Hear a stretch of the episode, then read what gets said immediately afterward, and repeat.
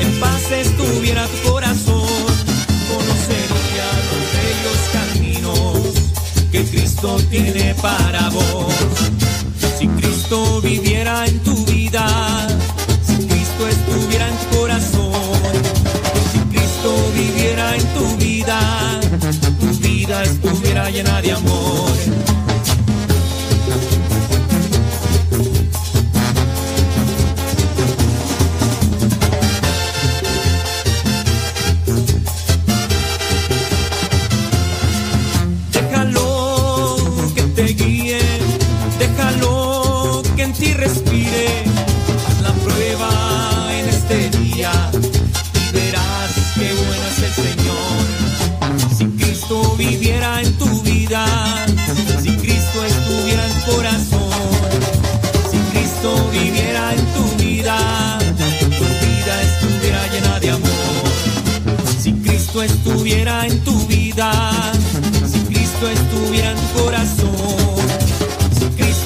estuviera en tu vida, tu vida estuviera llena de amor.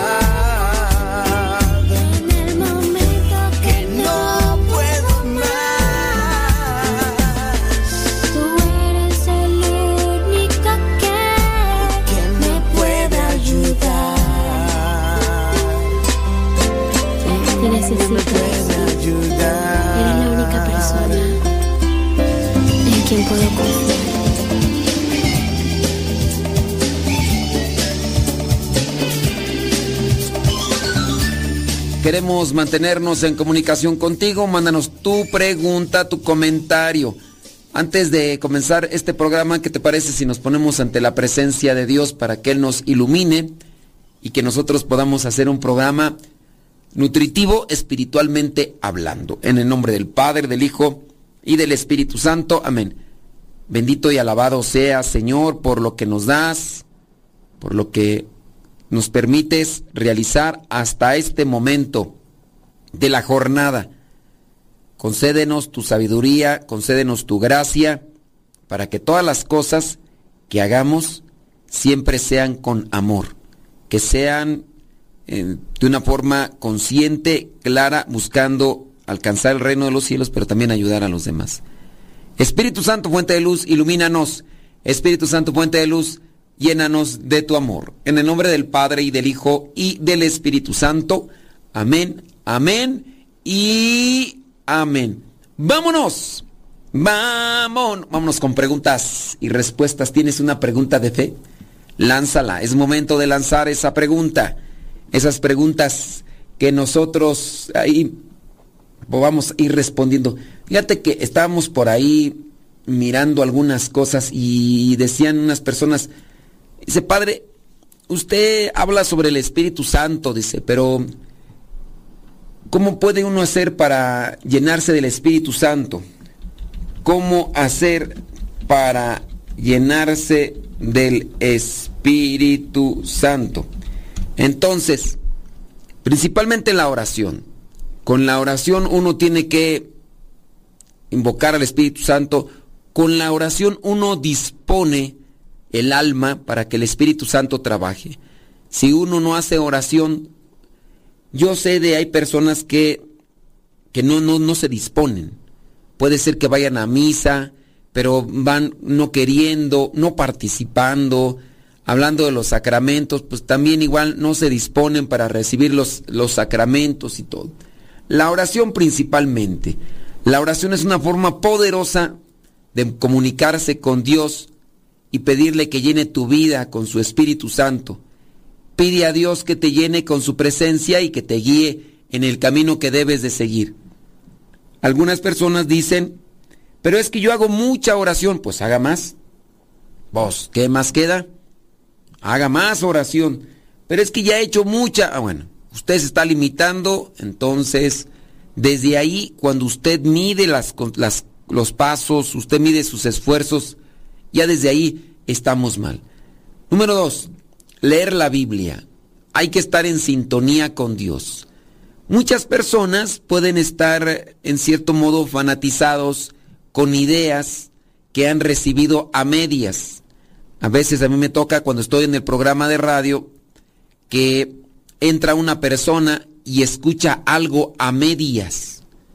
Lo toma eso, no entiende el contexto y después anda diciendo que nosotros dijimos cierto tipo de cosas o que nosotros estábamos hablando de algo y, y no, entonces uno necesita leer la Biblia, prepararse, estudiar, analizar. Yo siempre voy a estar haciendo la exhortación o recomendación de tomar cursos de Biblia. En primera, porque yo soy misionero nuestro carisma es predicar con la Biblia en la mano, anunciar la palabra de Dios con la Biblia en mano. Entonces, esa va a ser siempre mi exhortación, digo. Ese es nuestro carisma, ni modo que no hable yo de eso. Es parte, lo que vendría a ser eh, hasta nuestra cruz, una cruz que tenemos, tiene una Biblia de así como de aluminio en el centro y, y lo que vendría a ser las siglas de nuestro instituto, misioneros servidores de la palabra. Tome los cursos de Biblia. Ya los tomé hace cuánto? No, pues hace 10, 5 años. Vuélvalos a tomar. Algo, algo le va a decir la palabra de Dios. Yo todos los días, todos los días, digo por ahí de vez en cuando, algún día, pero todos los días estoy orando y meditando con la palabra de Dios. Voy a la oración con mis hermanos de comunidad, con otros padres rezamos los salmos, tomamos pasajes de la Biblia. Todos los días participo de misas y en ocasiones participo de donde me toca a mí escuchar otras, a otros sacerdotes. Estoy yo, yo regularmente a donde voy así estoy apuntando porque están compartiendo un, una reflexión bíblica. Eso es un estudio bíblico, porque el estudio bíblico no debe de enfocarse en cuántos libros tiene, no, el estudio bíblico es analizar, reflexionar, meditar la palabra de Dios, que es lo que muchas personas no lo hacen. Conocen tres pasajes por ahí de memoria, de los que quizá la mejor asocian con una película que miraron, y ya con eso las personas pues se dan por bien servidas. Pero ciertamente, aunque nosotros, como su servidor, yo no me presento como un sabiondo o un buen conocedor, yo estudié filosofía y teología, aún así yo pongo atención cuando se está dando un tema de Biblia. Cuando se está hablando de catequesis, cuando se está hablando de catequesis en su relación a decir las cosas que yo ya sé de los libros y todo eso, eso, digo, eso ya no lo apunto, pues son cosillas que yo ya sé. Pero cuando están haciendo un estudio, un análisis, una profundización de la palabra de Dios, que para eso es, ahí sí entonces yo pongo atención, a ver, vamos a ver de qué manera mira este pasaje, de qué manera lo interpreta, de qué manera lo, analiza. Y ahí esto es estudio de Biblia, estudiar no, no solamente catequéticamente, sino en la evangelización profundiza. Para dejar trabajar o para que el Espíritu Santo venga a trabajar en nosotros, o para que lo dejemos trabajar porque ya lo tenemos del bautismo. Hay que leer la palabra de Dios. La Biblia es la palabra de Dios y es una fuente de sabiduría y guía. Hay que leer la Biblia regularmente para aprender más sobre Dios y su voluntad en nuestra vida. Entonces, número dos. Número tres, adorar a Dios. Adora a Dios. La adoración es una forma de, de expresar tu amor y gratitud a Dios.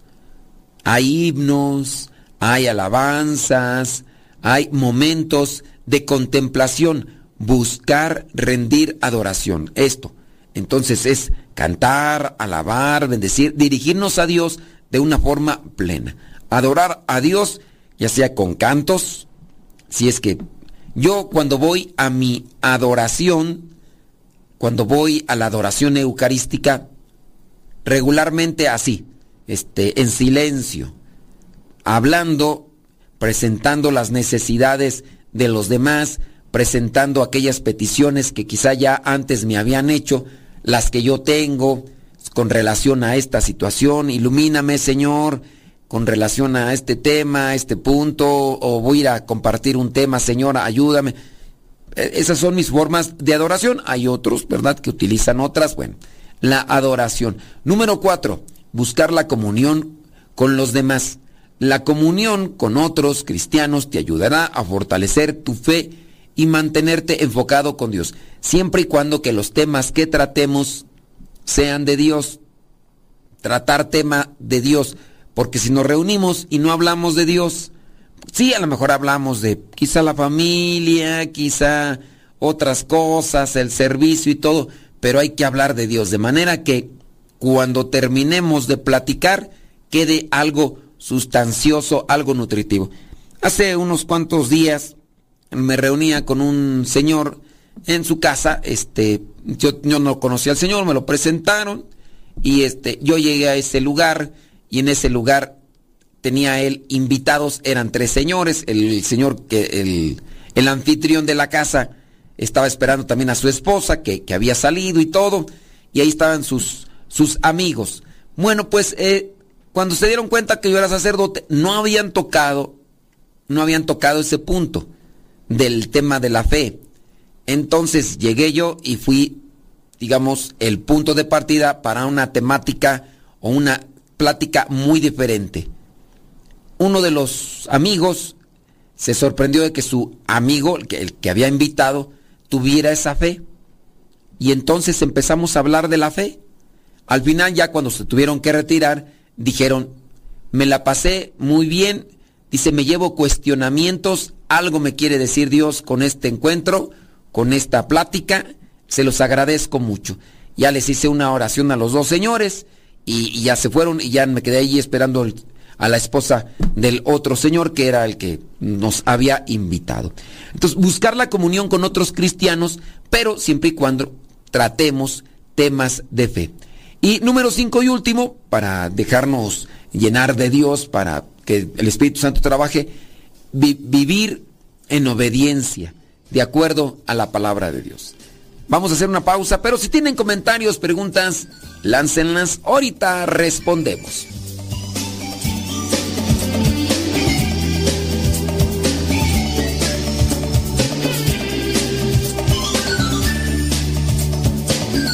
ponemos de rodillas y el corazón alzamos, nos llenamos. Concierto católico Maranatá.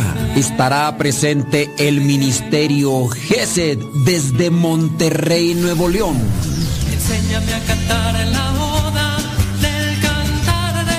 grupo católico con más de 70 producciones musicales, llegando a millones de corazones con sus cantos a nivel internacional. Estarán presentes por primera vez en el Centro Nacional de Reconciliación, ubicado en San Vicente Chicoloapan, Estado de México. Este próximo sábado 2 de diciembre. Concierto de Adviento Maranatá. Comienza a las 5 de la tarde. 2 de diciembre. Terminará a las 11 de la noche. La cooperación por persona es de 150 pesos. Ven a participar de este concierto de Adviento.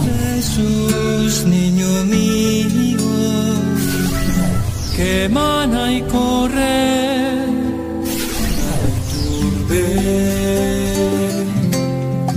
Santa Faz es mi patria, mi hogar, mi amor. Ven y participa este próximo sábado 2 de diciembre. Comenzando a las 5 de la tarde, habrá predicación, adoración eucarística, pero sobre todo un concierto que tocará tu corazón. Si quieres más informes, puedes mandar un mensaje o hablar por teléfono al número de WhatsApp 55 43 44 5007. Recuerda que la entrada a este concierto es de 150 pesos por persona. Concierto católico de Adviento Maranatá, próximo sábado 2 de diciembre. a su presencia. Un grito de guerra se escucha en la paz de la tierra y en todo lugar.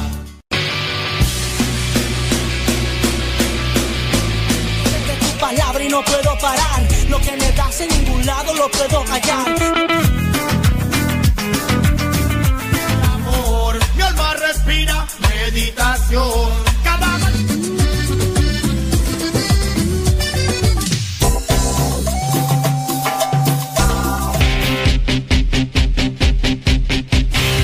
la oración quiero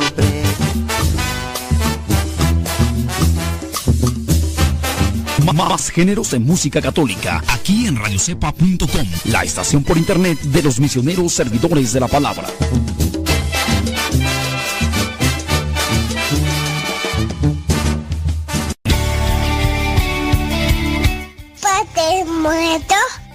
Hola, aquí estoy. ¿Me escuchas? No. Yo sé, te escucha, no. No, yo. Adiós.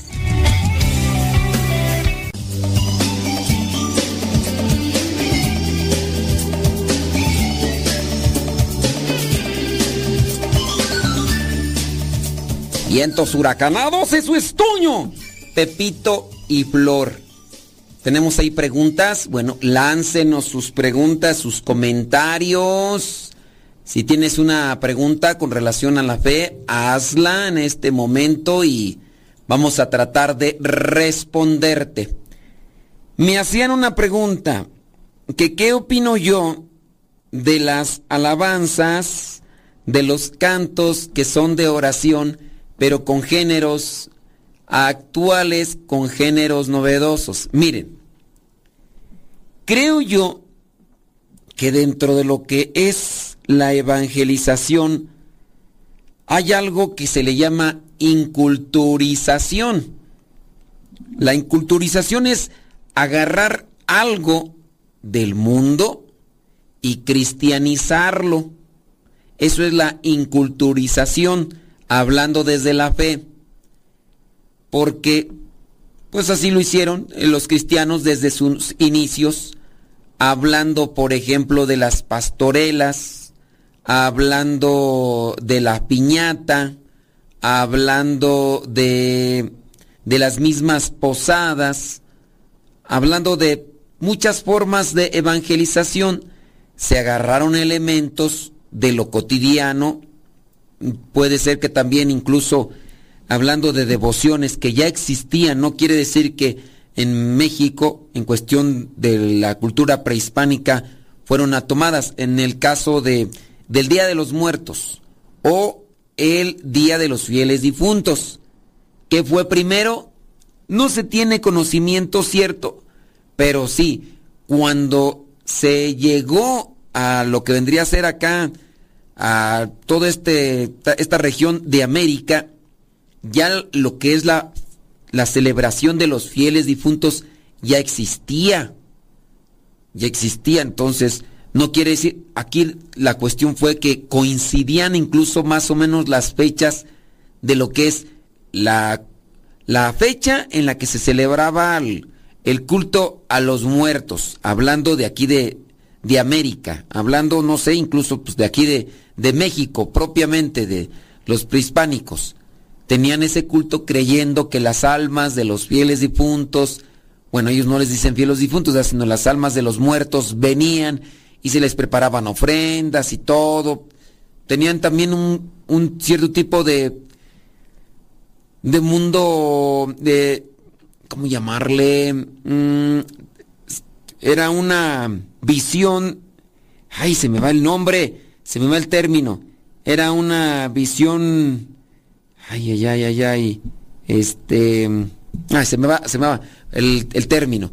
Pero sí, su cosmovisión natural y sobrenatural de lo que era el mundo terreno material y de lo de, de no, no de Dios, sino de lo del más allá, pues en algunas formas puede coincidir, en algunas formas.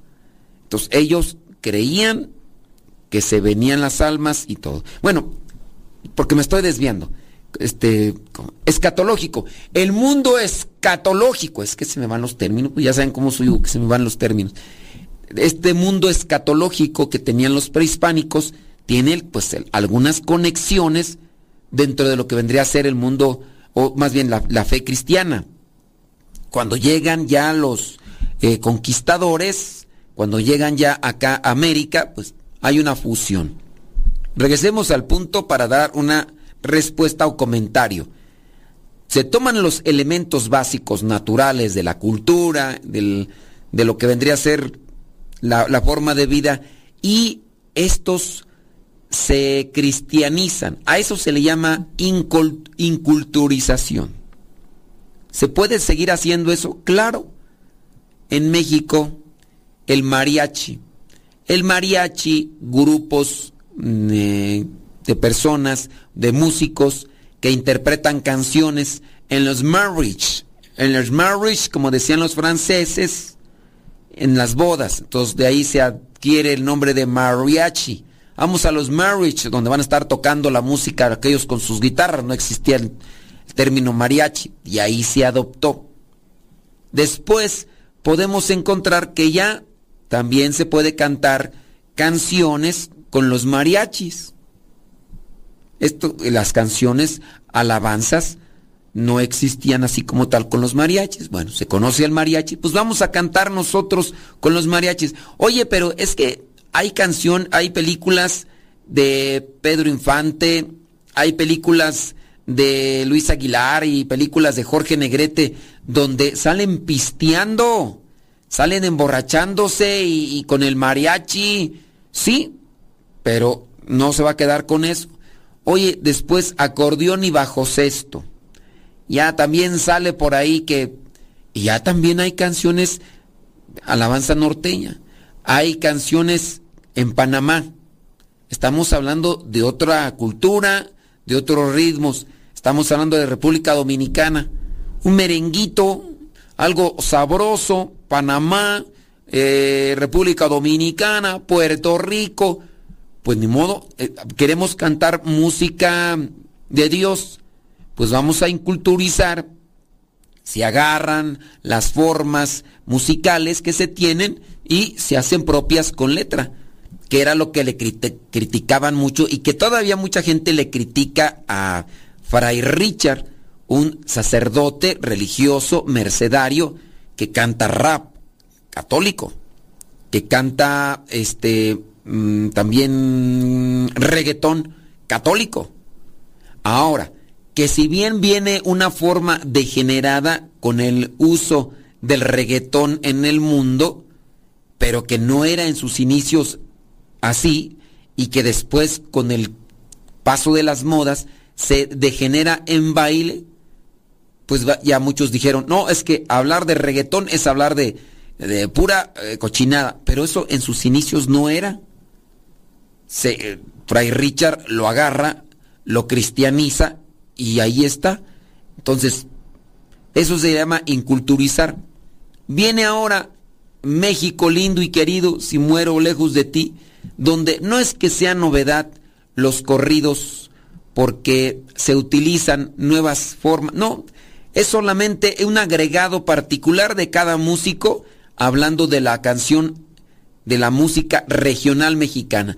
Dentro de lo que es el género regional mexicano puedes encontrar a un acordeón, un bajo sexto, puedes encontrar una tuba, puedes encontrar un trombón, puedes encontrar una guitarra, puedes encontrar un tololoche. ¿Qué es lo que hace la diferencia? Lo que hace diferencia es el condimento o la forma de tocar los instrumentos, las formas en las que se están mezclando, pero ya la música regional mexicana como tal ahí está definida, donde se utilizan estos instrumentos musicales y que a su vez quien tenga la creatividad puede hacer un desarrollo. En nuestros tiempos, cuando éramos morrillos, escuchábamos música de viento, no había ningún instrumento de cuerda dentro de lo que era la banda de músicos. Ahora ya se le agregó. En los años 90, en los años 90 a la música de viento ya no solamente se le agregó instrumento de cuerdas, sino se les agregó instrumentos electrónicos. Ya viene el teclado, ya viene el bajo y entonces comienza la famosa tecnobanda. Por allá, vaquero musical, estamos hablando de la banda móvil, bandas a por mayor salieron hasta por debajo de las... Alguien hizo la mezcla solamente estos instrumentos que ya existían, que ya después que instalan el norteño, hay algunos que les agregan terminologías propias, que ya les dicen corridos tumbaos, pero es regional mexicano solamente que agregaron un elemento propio de uno de los instrumentos. No es que hayan sacado, no, solamente supieron combinar bien las, los instrumentos para sacar una forma de, música que, es a lo mejor para algunos del gusto. Que ya están los corridos tumbaos, que los corridos bélicos, los corridos bélicos. Bueno, están esos ritmos ahí. Está como el reggaetón, el rap, están el merengue y se cristianizaron. Con el mariachi, música norteña, se cristianizó.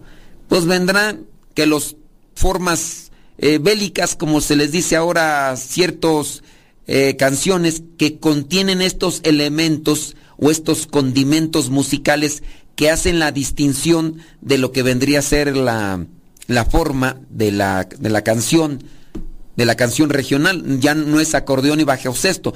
Como le agregaron un sonidito especial, pues bueno, ahora por ese sonidito especial que es característico, ahora solamente se le dice corridos, ya no son corridos norteños, corridos narcocorridos, no, corridos bélicos.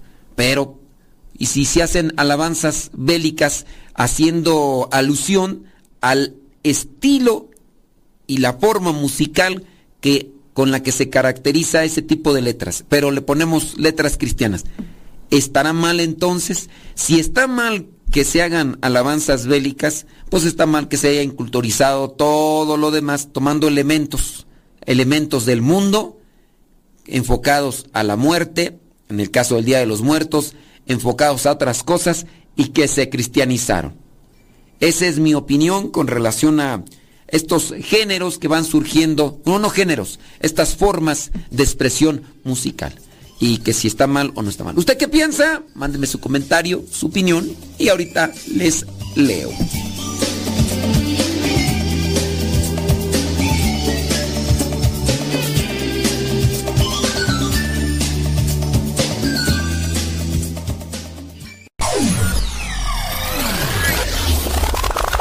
Radio Cepa, con una programación que toca tu corazón. En Radio Cepa alimentamos tu espíritu cada día. Estamos online las 24 horas.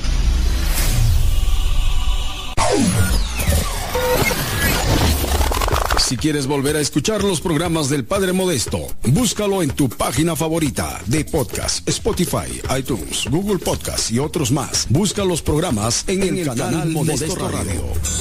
En el canal Modesto Radio. Las mejores melodías, las mejores melodías, la música que te acompañe en tus actividades.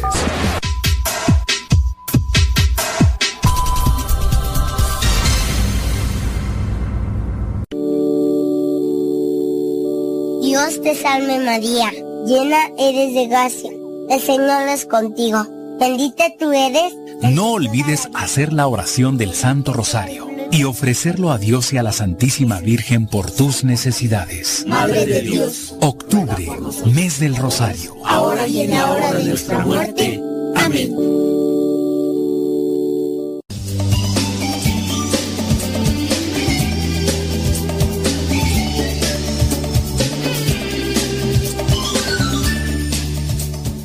Hay una situación a veces que corresponde a esto de, de actos eh, más bien de sentido común y no necesariamente a una cuestión de fe.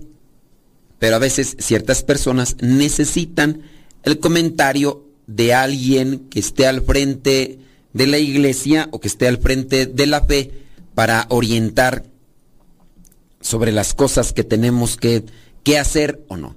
Ahorita vamos a dar respuesta a una persona que habla de que si es correcto sentarse o no sentarse cerca de, de la pila bautismal, cuando, pues bueno, son o cosas que se deberían tomar. Mándenos sus mensajes, sus comentarios, sus preguntas, para que podamos hacer una, hacer una reflexión con relación a eso. Hay una persona que hace una pregunta que estriba más en el sentido común. Catequistas dice que se sientan en la pila bautismal. No sé cómo esté el asunto, no sé cómo sea. A veces hay pilas bautismales eh, grandes eh, que donde incluso pareciera ser como tipo albercas y a veces este los papás no tienen cuidado de sus chukis y los dejan que se, que se que jueguen ahí en la fuente bautismal como si fuera una fuente la fuente de, un jardín. Eso pues es con base a un sentido cívico, un sentido común, pues los papás carecen mucho de ello, no, no tienen una moralidad, no tienen una conciencia o, o, andan ahí pues en las nubes, pues son personas pues de que no.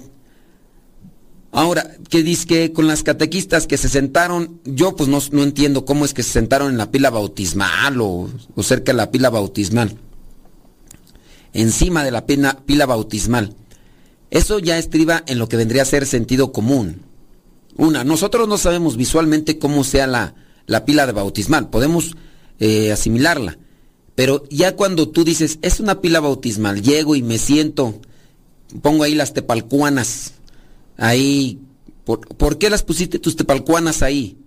Pues porque no había bancas o, o, o a lo mejor traías almorranas y a lo mejor ahí tú querías como que refrescarte un poquito las almorranas o no sé. Son cosas pues que a uno se le vienen a la mente al escuchar este tipo de preguntas. y también pues no sé, o la iglesia estaba atascada de gente que estaban hasta sentados arriba del confesionario porque querían participar. No sé. Pero el perder el sentido sacro de las cosas con su relación a sentarse, por ejemplo, alguien que quiera entrar a la parroquia y se quiera sentar en el, en el altar, pues, pues no, está mal, ¿no? Se sientan en la pila bautismal, pues están mal. Pero pues a lo mejor tenían morranas y pues traían ahí, a lo mejor traían este calentura y pues igual quisieron ir refrescarse el negocio y no sé, o sea, eso es, solamente es una persona que no tiene sentido común. No, no tendrían que esperar la respuesta de un clérigo, diácono u obispo para decir que está mal. Con relación al sentido sacro, ese es, están mal. persona. No, no es que, esté mal a partir de que lo escuchen de mi persona. Ah, es que padre dijo que no estaba mal. Que podían, es más, que podían quitarse sus chanclas y con los pies así remojarse ahí en la pila bautismal. Pues no, o sea, es no tener un sentido de lo sacro. Aquí la cuestión es que el sacerdote del lugar permite ese tipo de cosas. Hay que llamar la atención, decirle, hey, catequistas, quiten sus tepalcuanas de ahí. A lo mejor al rato ahí traemos unos cubos de hielo si es que andan muy ahí. Ahí, pues sí, o sea, pues para que se enfríe el negocio o qué. Pues sí, o sea. Digo, es que ese tipo de preguntas no, no van con relación a una respuesta de la iglesia con base a la doctrina. Eso ni se tendría que preguntar, porque eso es al sentido común de las personas pues que no lo tienen y que hacen ese tipo de cosas. Y peor, dicen acá, siendo catequistas, sentarse encima de la pila bautismal. Pues ahí se nota, ¿no? Que eh, dan catecismo, pero no son catequistas. Entonces, ¿cómo? O sea, sí repiten y todo, pero también el catequista debe estar evangelizado, debe estar instruido y pero sí, o sea, son preguntas que yo considero no necesitan una, una respuesta doctrinal eh, eh, teológica. O sea, a ver, por ejemplo, ustedes tendrían que escuchar de mi persona como sacerdote que no es correcto pegar chicles debajo de la banca. Ustedes tendrían que, ah, es que el padre no ha dicho eso, que que esté mal pegar chicles debajo de la banca. Yo no he escuchado. Padre, ¿es, malo pegar chicles debajo de la banca? Digo, en su caso, ¿no? Padre, ¿es malo entrar con refrescos y papitas a la iglesia y comer mientras está la misa? O sea, necesitas la respuesta de un sacerdote para que tú sepas o para que tú determines que está mal. Padre, ¿está mal entrar en bikini a la, a la misa? Y es un bikini transparente, ¿cómo ve? es un bikini, ni, ni, ni, ni, ni. Pues nada, entonces, hay cosas, ¿verdad? Que, que pues, hay que hablarlas en el momento y ahí, pues, quien tiene que hablar, pues, es el que está al frente de la iglesia. En muchos casos, en Estados Unidos, los sacerdotes a veces no tienen autoridad eclesial porque los que administran son los laicos. Al sacerdote incluso lo mandan. Y esa es la cosa que también a veces los sacerdotes dicen, no, pues hay que lo arreglen los laicos. Y a lo mejor esos o esas que se sentaron ahí son hasta los mismos administradores de la iglesia, por eso ya se creen dueños y señores de las cosas sagradas y pueden acomodar sus tepalcuanas donde se les antoje, puede ser. Esa es a veces la fe del sacristán.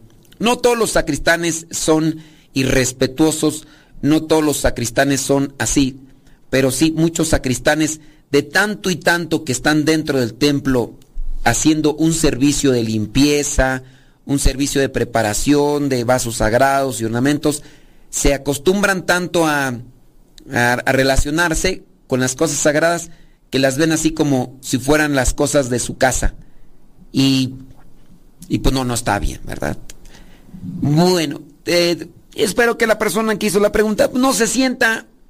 Y si se siente, pues, ¿qué le vamos a hacer? ¿Verdad? No, no se puede hacer otra cosa. Ustedes igual cuando hacen sus preguntas, yo sé, pues hay que hacer preguntas también que vayan con relación a una cuestión de fe y, pues ya, si hay otras en otra línea. Yo me quedé ahí pensando, ¿usted qué piensa de estas cuestiones de los, de las, de las alabanzas? Las alabanzas en reggaetón, de las alabanzas en rap. Una cosa es que no te guste a ti ese género de música. Por ejemplo, a mí me gusta la música banda. ¡Os! Mis meros moles. Por encima así de... Mira, de los deportes me gusta el béisbol. No lo juego, pero me gusta el béisbol. Eh, por en cuestión de la música, sí me gustan los otros géneros, no sé, pop, estos. Pero también la música banda por encima de todos los géneros. Ahí la música banda. Y hablando de que si no te gusta, es que a mí no me gusta el reggaetón, es que no me gusta el, una derivación del reggaetón, ¿cuál es? Este, música urbana le llaman. Música urbana. Es que no me gusta la música urbana, que no sé qué. Y una cosa es que no nos gusten los ritmos. Ahora, en, relación a las alabanzas, hay alabanzas de evangelización, alabanzas de animación, hay alabanzas de oración, hay canciones o cantos litúrgicos, hay cantos sacros, estos obviamente son con relación a su tiempo, a su momento, a su acto. En su caso, los cantos litúrgicos. Uno tiene que saber cuál es la forma del canto litúrgico. Porque puede ser que tú digas, este canto es litúrgico. ¿Cuál canto es litúrgico? Entre tus manos. Sí, es un canto litúrgico. Pero no porque sea litúrgico vas a meterlo con un mariachi. Ya, de, desconectas. No porque sea un canto litúrgico vas a meterlo con un coro de multivoces, eh, barítonos, eh, tenores, sopranos, ya te va a desencajar. No porque sea litúrgico ya vas a meterlo ahí con una orquesta, ¿no? Y ya se ponen casi prácticamente a bailar porque es una orquesta. No, o sea, el canto litúrgico debe llevar su letra y debe llevar también su modo. Para eso es necesario estudiar. Y las alabanzas de oración, de animación, no deben de ser incluidas dentro de la liturgia, porque la liturgia tiene sus cantos propios o tiene la estructura de sus cantos propios y tiene la forma de ejecutarlos. Y eso es lo que uno tiene que conocer, no porque yo diga, ah, el padre dijo que estaba bien que las alabanzas bélicas, ya vamos a a cantar. No, pues no. Pero ustedes que comentan, eh, vamos a dar una pequeñita pausa y ahorita regreso.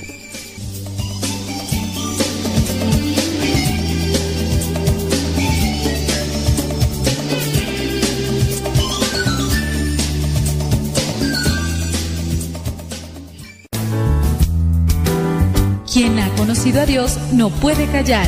Continúa con la programación de radiocepa.com.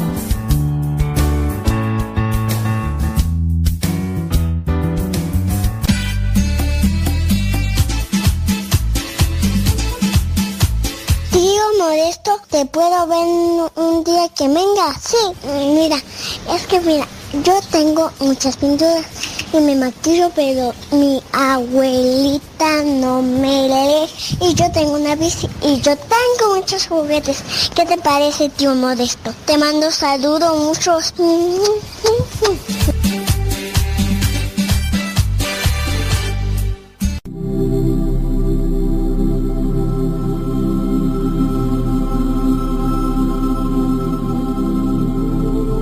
conoces de una persona que ha pasado por una situación de aborto y busca sanación espiritual, pero también ayuda psicológica, el próximo 17 18 y 19 de noviembre del 2023, aquí en el Centro Nacional de Reconciliación, habrá un retiro para ayudar a sanar las heridas provocadas por esta situación de aborto. Es un retiro dirigido tanto a mujeres como a hombres que participaron directa o indirectamente. Hay una cooperación que se pide de 700 pesos. Si tú quieres más información, hay un número al cual tú puedes marcar para pedir informes. Apunta este número y pregunta el retiro es confidencial, es un retiro donde habrá mucha privacidad. El número al que tienes que marcar para pedir más informes es 55 80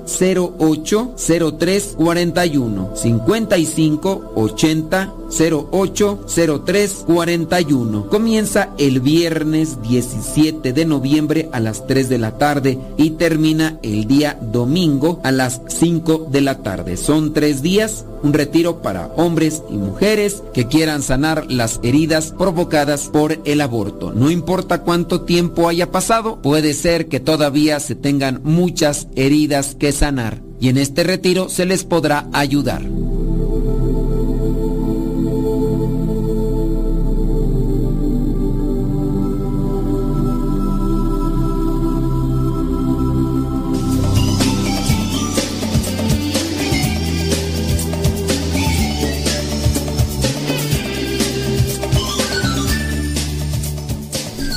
Vientos huracanados, señoras, señores, gracias, muchas, pero muchas gracias por estar ahí en comunicación con nosotros. Mándenos sus preguntas. todo por andar escuchando esas canciones, todo por andar... ¡Viva México! si supieran lo que pasa fuera del aire. ¡Ay, ay, agua! Y más abajo hay lobo. ¡Ay, papantla! Tus hijos vuelan. Ay, Dios mío santo.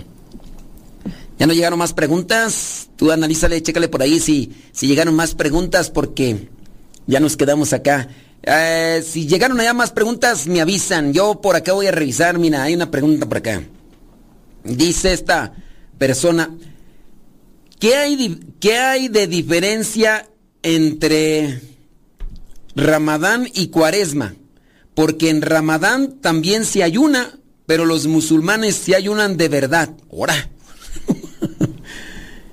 pues este, mira, yo no conozco qué es el Ramadán, pero sí me puedo puedo investigar porque pues para eso está el internet, no hay que que déjame ponerle aquí, ¿qué es el Ramadán.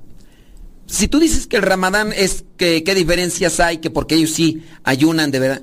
Digo, ¿tú te, tú te has puesto así a, estar a un lado de todos los musulmanes para decir, ellos sí? Digo, porque también si tú has visto a una persona ayunar dentro de los católicos y ya con eso tú lo generalizas, pues estás mal, chao. Estás muy mal. Entonces, no puedes decir, no, ellos sí ayunan de verdad. Los católicos no ayudan no ayunan de verdad. Digo, en la iglesia católica, si bien hay una, eh, una regla, una regla del ayuno en relación al ayuno completo, el día miércoles de ceniza y el viernes santo, pero de ahí ustedes, como católicos, pueden ayunar. Tú que me escribes que, ellos sí ayunan de verdad, a ver tú, siendo cristiano católico, a ver, ayuna de verdad, ni agua ni, ni comida durante 40 días. Digo, si, a ver si ayunas tú de verdad, porque ayunar es no comer. Nada. Nada. A ver, a ver, ayuda, ayúname 40 días sin nada, ¿eh? Ni agua. Ayúname 40 días, digo. Porque pues sí, como que ay, ellos sí ayunan de verdad. Oh, pues dice, ya ya por acá salió la investigación. Dice, el Ramadán es el noveno mes del calendario islámico, durante el cual los musulmanes practicantes los musulmanes practicantes, no todos son practicantes. Ellos sí ayunan de verdad. Mate, ni que estuvieras ahí con, con ellos. Tú ya hiciste un censo, un censo de los miles de musulmanes que existen para decir que ellos sí todos. ¿No, verdad? Dice, entre los musulmanes practicantes realizan un ayuno completo desde el amanecer hasta la puesta del sol. Ayuno completo desde el amanecer hasta la puesta del sol. Durante un mes, es decir, 30 días.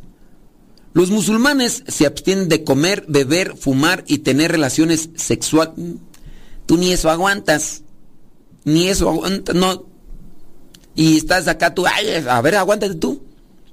A ver, ni eso aguantas. En tener relaciones sexuales, desde el amanecer hasta la puesta del sol. Acá en la iglesia católica no se te prohíbe porque hagas eso. No que digamos, ay no, tú si haces eso ya no eres cristiano católico. Hazlo tú. Hay mucha gente que lo hace. Hay mucha gente que lo hace, pero no anda haciendo polvadera. Eso es. A mí me enchila, pues, de que, que vengan aquí a decirme, pues, de que ellos sí y nosotros no, y como que si tuvieras. No, pues no. Además del ayuno, el Ramadán es un mes de introspección y espiritualidad. ¿Qué es introspección? Te lo voy a explicar para que. Porque yo pienso que ni eso sabes. Introspección es adentrarse, reflexionar, meditar, porque Tú andas ahí calificando que los, que los islámicos, que ellos sí hay una y a mí se me hace que ni sabes qué es introspección. Bueno, y dice, mm, y espiritualidad para los musulmanes. Durante este mes se anima a los creyentes musulmanes a reflexionar sobre sus acciones, a mejorar su relación con Dios y a ayudar a los necesitados. Entonces, reflexionar, orar, ayudar a los necesitados. Reflexionar, orar, meditar con Dios. También se aumenta la oración y la lectura de sus libros sagrados, en ese caso el Corán, ¿verdad? Se participa en actos de caridad y de bondad hacia los demás. Es un mes. Nosotros son 40 días, que no son 40 días eh, literalmente, sino eh, ni sé cuántos días son. ¿Cuántos días son? A ver, cuéntenle, a ver, hay alguien que esté sin qué hacer alguien que esté sin que hacer. Yo me podría ponerme a contar aquí, pero ya me voy a desconectar, de por sí me distraigo un montón. Eh, cuéntenle cuántos días son del miércoles de ceniza al jueves santo, que es cuando termina la cuaresma. Por ahí alguien que no tenga nada, nada que hacer. A ver, esos que se andan sentando ahí en las, eh, en las pilas del bautismo. A ver, pónganse a hacer algo, por favor. El final del ramadán se celebra con una festividad llamada Eid al-Fid, que marca el fin del ayuno y se celebra con comidas en familia, regalos y actos de caridad. El Ramadán es considerado uno de los pilares del Islam y es una parte importante de la práctica religiosa para musulmanes de todo el mundo. Bueno, pues ahí está más o menos tú que preguntas que qué diferencia hay entre el Ramadán y la Cuaresma. Porque pues pareciera ser que tú ya tienes el conocimiento porque dices, porque en, eh, porque en Ramadán también se ayuna, pero los musulmanes sí ayunan de verdad. Digo, a lo mejor dentro de esta práctica, a lo mejor para ellos sí, un mes completo sin ayunar nada, sin, sin comer nada, sin beber nada. Acá en la iglesia. Pero acuérdate, sacrificios, este misericordia quiero y no sacrificios, conocimiento de Dios más que holocaustos. Nosotros no somos musulmanes para llevar a ese tipo, nosotros estamos más apegados a la misericordia de Dios y es vivirla. All right, all. ¿Alguna otra pregunta? Nada más aténgase a las consecuencias. Aténgase a las consecuencias. Dice, ay, dice, dice acá una persona, esas preguntas que le hacen, ¿verdad? Oh, Dios mío santo. Bueno, pues sí es cierto. A ver, entonces, ponte a chambear, ándale. Investígame cuántos días son del miércoles de ceniza al jueves santo. Yo lo puedo hacer ahorita, pero agarro un calendario y ya. Así cuéntalo, 1, 2, 3, 4, 5, ándale, para que... Así, ah, pues 40, no, no son 40, por eso estoy diciendo que los, que los investigues. Vamos a sacar una pregunta. Pregúntame. Sí, porque ya se nos va a terminar el tiempo. Dice, con relación a eso que está hablando de la cuaresma, se me viene otra pregunta. Ándale pues, hombre preguntón. ¿Se puede rezar el Via Crucis? No, dice, dice el Via Crucis. ¿Se puede rezar el Via Crucis a cualquier hora o solo en una hora específica? El, el ándale pues con tu Via Crucis. El Via Crucis es una devoción. Se puede rezar donde quiere, como quiera. Oye, decían que San Juan Pablo II era muy devoto del Via Crucis. No solamente en tiempo de cuaresma, sino que a él le gustaba meditar el Via Crucis en muchos momentos. Y sí, incluso a veces dicen que tenía dificultad. Pues tanto así, ¿no? Que murió qué? No sé si murió un sábado santo. No recuerdo, ¿verdad? Pero creo que sí murió en uno de esos días de cuaresma. O de así. Sí, creo que hasta murió en un sábado santo, algo así. No sé si murió en un 2 de abril o algo así, ¿no? Pero dicen que eh, todavía dentro de la conciencia que tenía, unos días antes estuvo allí eh, rezando el Via Crucis. Obviamente ya con dificultades, postrado en la cama y todo lo demás, pero sí rezando el Via Crucis. A ver, dice, dice por acá que se puso a contar y que son 43. Otra persona dice son 44. Dice que son 44. 43 y 44. Bueno, entonces ya ven, en sí, entonces la cuaresma no dura 40 días, dura más días. Bueno, qué bueno que ya se pusieron a hacer algo, ¿eh? Ándeles, Dios les pague, dicen allá en mi rancho. Pero con relación a lo del Via Crucis, sí, se puede rezar en cualquier momento, en cualquier hora, no hay una hora específica. Un día que, que no tengas este sueño, ponte a rezar el Via Crucis. Se, decía de San Juan Pablo II que, que él así utilizaba incluso un, un silicio, utilizaba un silicio. ¿Qué es un silicio? El silicio es una especie de espina para mortificar, para causar un cierto tipo de sacrificio en el cuerpo. Imagínense que en el cinturón se colocaban esa espina que provocaba pues un dolor, ¿no? Un... Y entonces a eso se le llama silicio como una cuestión de, de penitencia. Dicen que así amarraba, se amarraba el cíngulo y en el cíngulo traía ese, esa, así como para provocar incomodidad. Y esa incomodidad se ofrecía a Dios. Eso dicen de, de San Juan Pablo II. Y tú no, tú no aguantas tus zapatos apretados. Tú no los aguantas. Ay, no, pero pues dice que sí son 44. Ya nos vamos. Que Dios les bendiga, pórtese muy bien, échenle muchas ganas. Se despide su servidor y amigo, el Padre Modesto Lule, de los misioneros servidores de la palabra. Hasta la próxima.